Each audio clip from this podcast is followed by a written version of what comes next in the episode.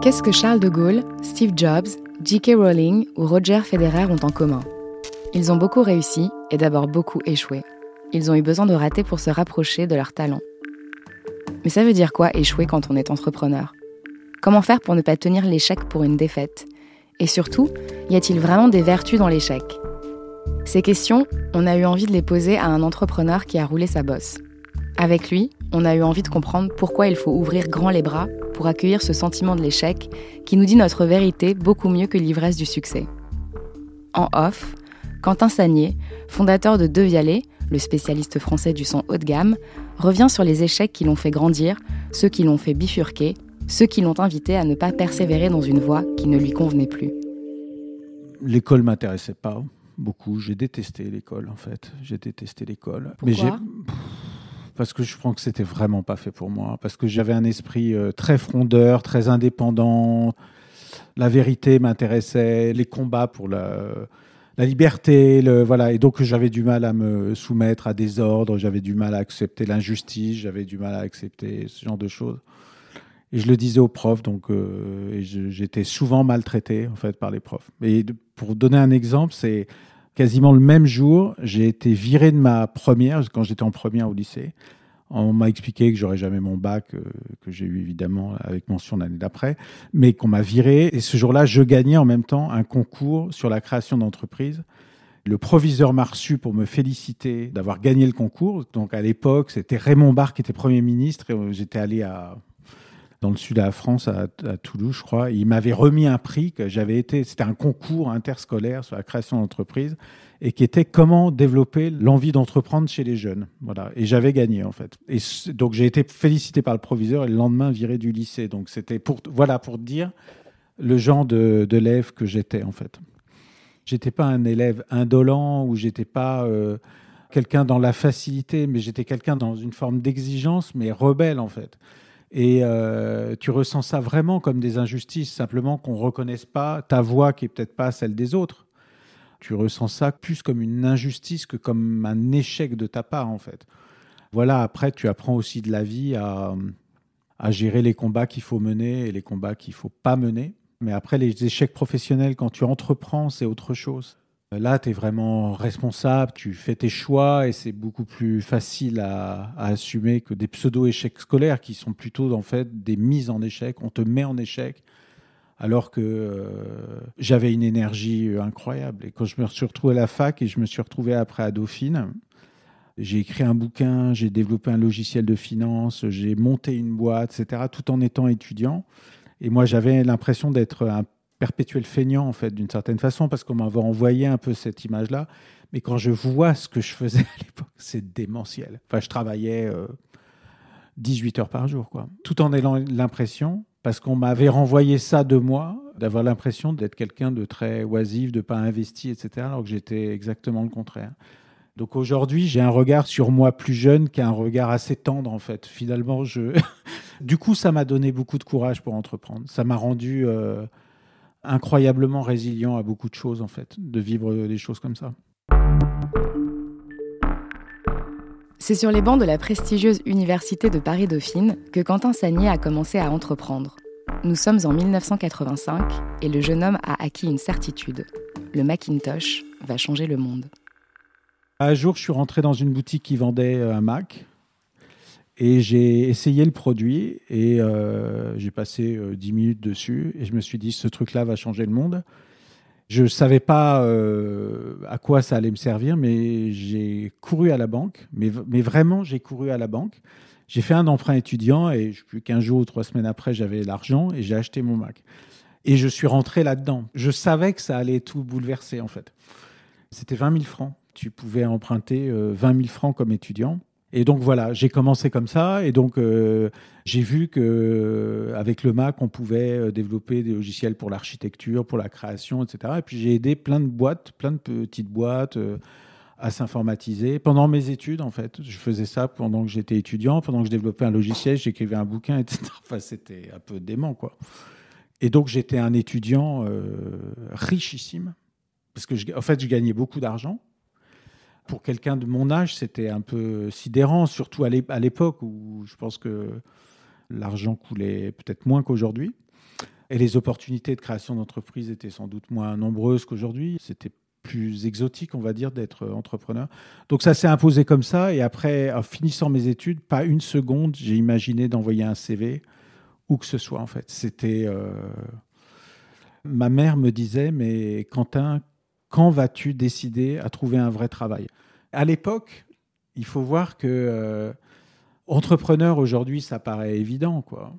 Mais c'est assez récent, en fait. Ça fait dix ans que c'est considéré, peut-être un peu plus. Ça fait 10-15 ans que c'est considéré comme un métier valorisant, utile pour la société, etc. Mais ce n'était pas du tout le cas. On était des gens très exotiques, en fait, sur la place.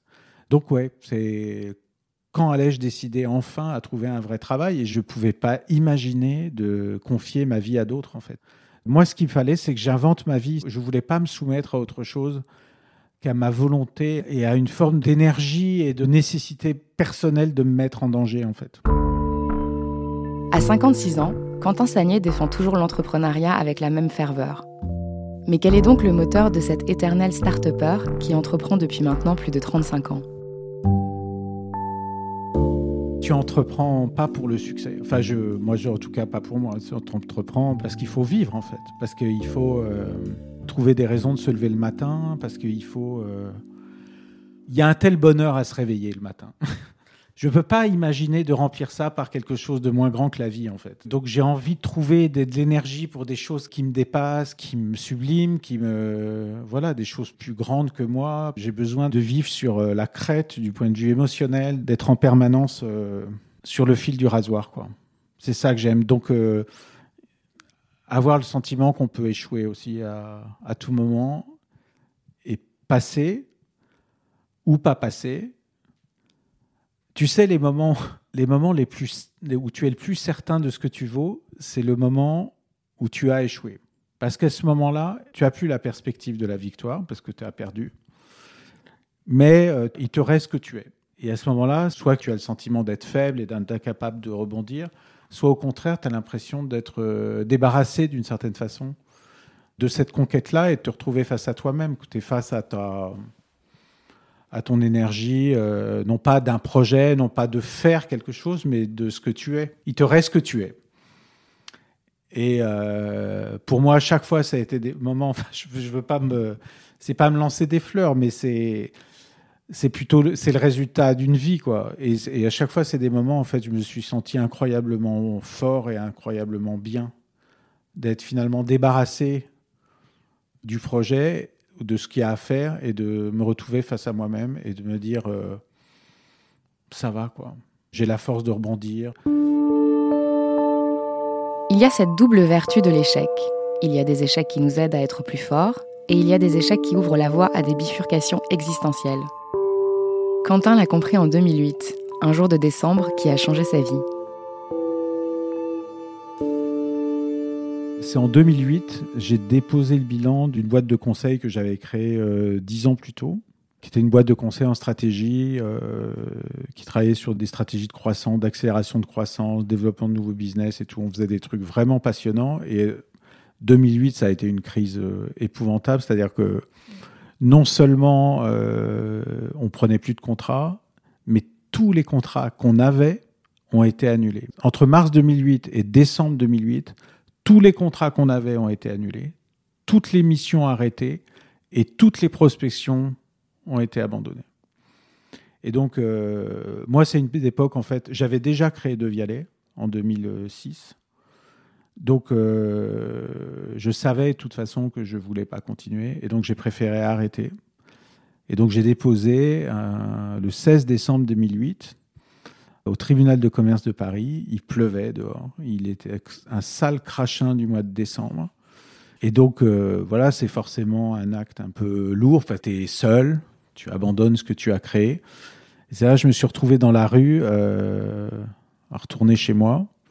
Donc, sous ce crachin, pas de lumière, rien, etc. Et je me sentais euh, incroyablement heureux, en fait. J'ai été surpris, en fait de sortir et de me dire waouh quoi c'est ce qui m'attend est tellement fou quoi et euh, être entrepreneur c'est ça c'est-à-dire en fait c'est se dire euh, Ce qui m'intéresse, c'est ce qu'il y a à entreprendre. C'est qu'il existe un, une montagne plus grande que l'Everest, en fait. Si tu as traversé tous les océans du globe, et ce jour-là, on te dit, hé, hey, gars, on vient d'ouvrir un nouvel océan. Mais tu es hyper heureux, en fait. Si tu te dis, bon, euh, aujourd'hui, j'ai plus de bateau, j'ai plus rien, mais voilà, mais tu te dis, celui-là, il est pour moi et je vais aller le chercher. Donc, c'est des images comme ça, et vivre les choses sur la brèche, c'est-à-dire euh, là, tu es, as un point de rupture émotionnelle, tu vois, tu es entre euh, quelque chose de très triste, quelque chose de très plein. Ce n'est un secret pour personne. En mars dernier, Quentin Sagnier a quitté De Vialet. Où en est-il aujourd'hui dans son aventure entrepreneuriale?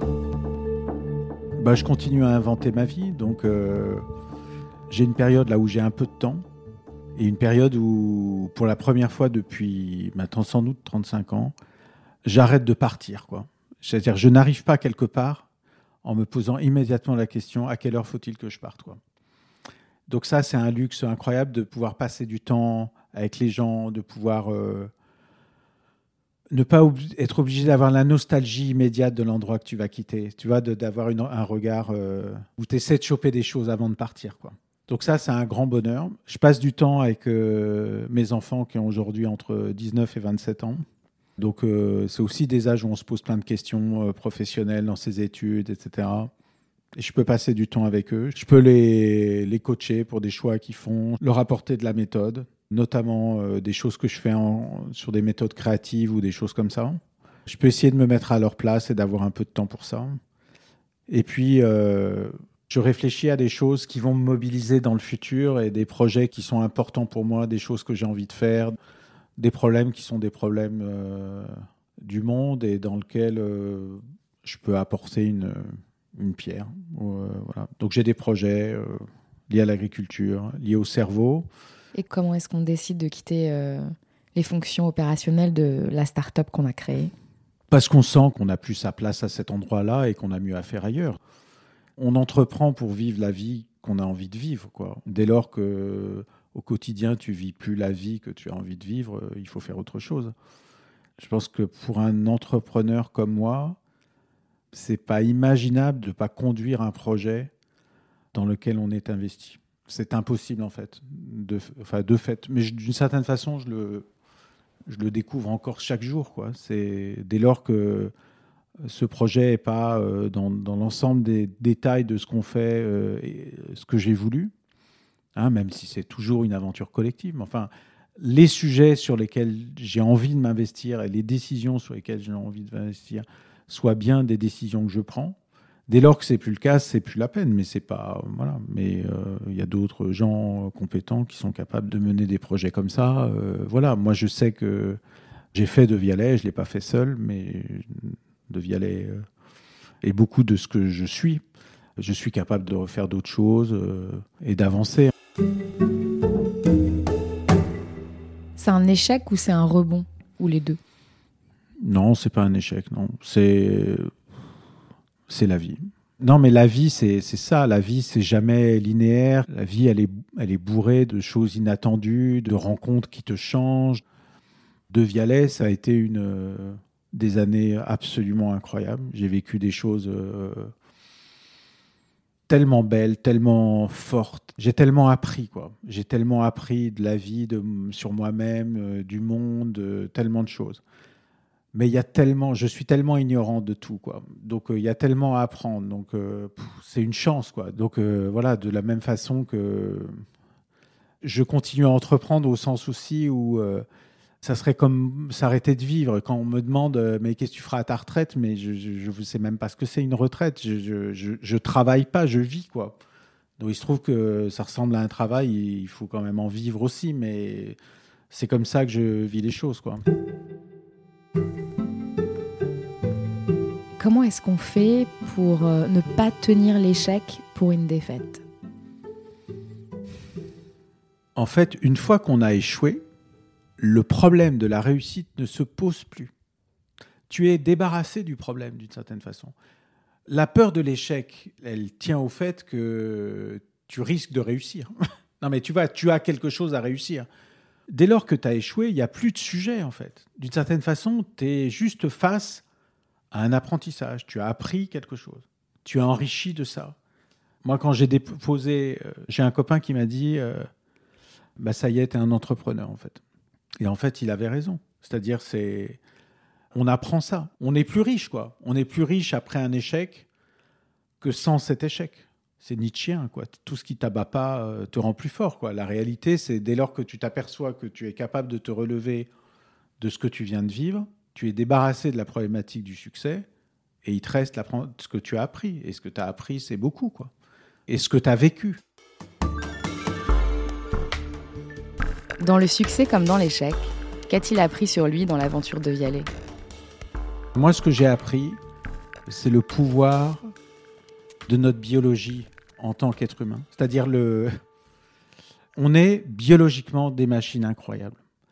Quand tu écoutes de la musique et que tu ressens ce que tu ressens à travers la musique, mais que ce soit des, que des choses gaies, des choses tristes, des choses qui te donnent envie de bouger, des choses qui te donnent du courage, etc., qui sont liées aux hormones que tu produis quand tu écoutes de la musique, qui sont produites par ton cerveau, tu découvres qu'on est une machine incroyable, en fait. Et que chacun d'entre nous, we are so gifted. On est tellement doué, quoi. On est tellement doué, chacun d'entre nous, pour vivre les choses si intensément. Et en fait, ce que j'ai appris aussi, c'est que la véritable intelligence, ce qui nous rend incroyablement performants, c'est d'être capable de nous mettre dans des états émotionnels extrêmement élevés, en fait. Et je ne parle pas de, drogue ou de choses comme ça, mais de se servir de nos, clairement de nos capacités personnelles pour nous mettre émotionnellement à des états limites dans lesquels on va être capable de développer une intelligence incroyable, une empathie incroyable, une attention incroyable, un courage incroyable. C'est ça ce qu'on apprend. En fait, tu apprends ce qu'est un être humain, quoi. Mais je dirais même ce que c'est que le vivant, en fait. Prends une poignée de terre dans le sol et regarde la vie qui est dedans des, centaines d'animaux, de sortes de petits insectes, de vers, de machins, etc. Donc le vivant est d'une complexité incroyable. Et quand tu es capable de mobiliser le vivant, et en particulier chez un être humain, tu es capable de choses incroyables. Et euh, ça, c'est des sujets passionnants. C'est-à-dire, aujourd'hui, on, consomme euh, par exemple, la consommation de drogue aux États-Unis à des niveaux absolument incroyables. Aujourd'hui, les États-Unis, les, Américains sont en train de perdre de l'espérance de vie à cause de problèmes de drogue, en fait. Mais toutes les drogues dont on a besoin pour se calmer, pour se mobiliser, pour euh, d'avoir du courage, etc., toutes ces drogues, elles sont dans notre cerveau et notre cerveau est capable de les mobiliser. Simplement, il faut qu'on apprenne à le faire. Et la technologie va nous permettre aussi d'apprendre à le faire. Mais au fond, ce que je découvre de plus en plus, c'est la richesse, l'incroyable potentiel de la vie qu'on a en nous, quoi, de choses qui sont liées à ce qu'on est. Écoutons un morceau de musique qui nous émeut et concentrons-nous quelques minutes sur notre émotion, sur ce qu'est en train de produire notre corps sur nous-mêmes. Mais c'est hallucinant c'est hallucinant de richesse, quoi. C'est un monde incroyable. Tu voyages, quoi. C'est des, des tripes extraordinaires. Donc ça, c'est des sujets sur lesquels je travaille aujourd'hui et des choses que j'ai appris de ces, toutes ces années-là, de ce que j'ai vécu, des gens que j'ai rencontrés, de centaines de rencontres incroyables que j'ai faites, de moments d'émotion absolument époustouflants euh, avec la musique, avec les gens quels que soient euh, ces gens, la langue qu'ils parlent, le pays, leur culture, voilà, c'est. J'ai appris la valeur de la vie, quoi. Je vais dire si en 35 ans. Merci d'avoir suivi ce sixième épisode en off. Je vous donne rendez-vous dans un mois pour parler de la nouvelle génération d'entrepreneurs qui construisent ces fameuses digital native vertical brands à grand renfort de réseaux sociaux. Si vous aimez ce podcast, N'hésitez pas à partager autour de vous et à en parler sur les réseaux sociaux. Retrouvez-nous sur Apple Podcast, SoundCloud et toutes les plateformes de podcast. Et n'hésitez pas à nous laisser des commentaires et des petites étoiles. À bientôt!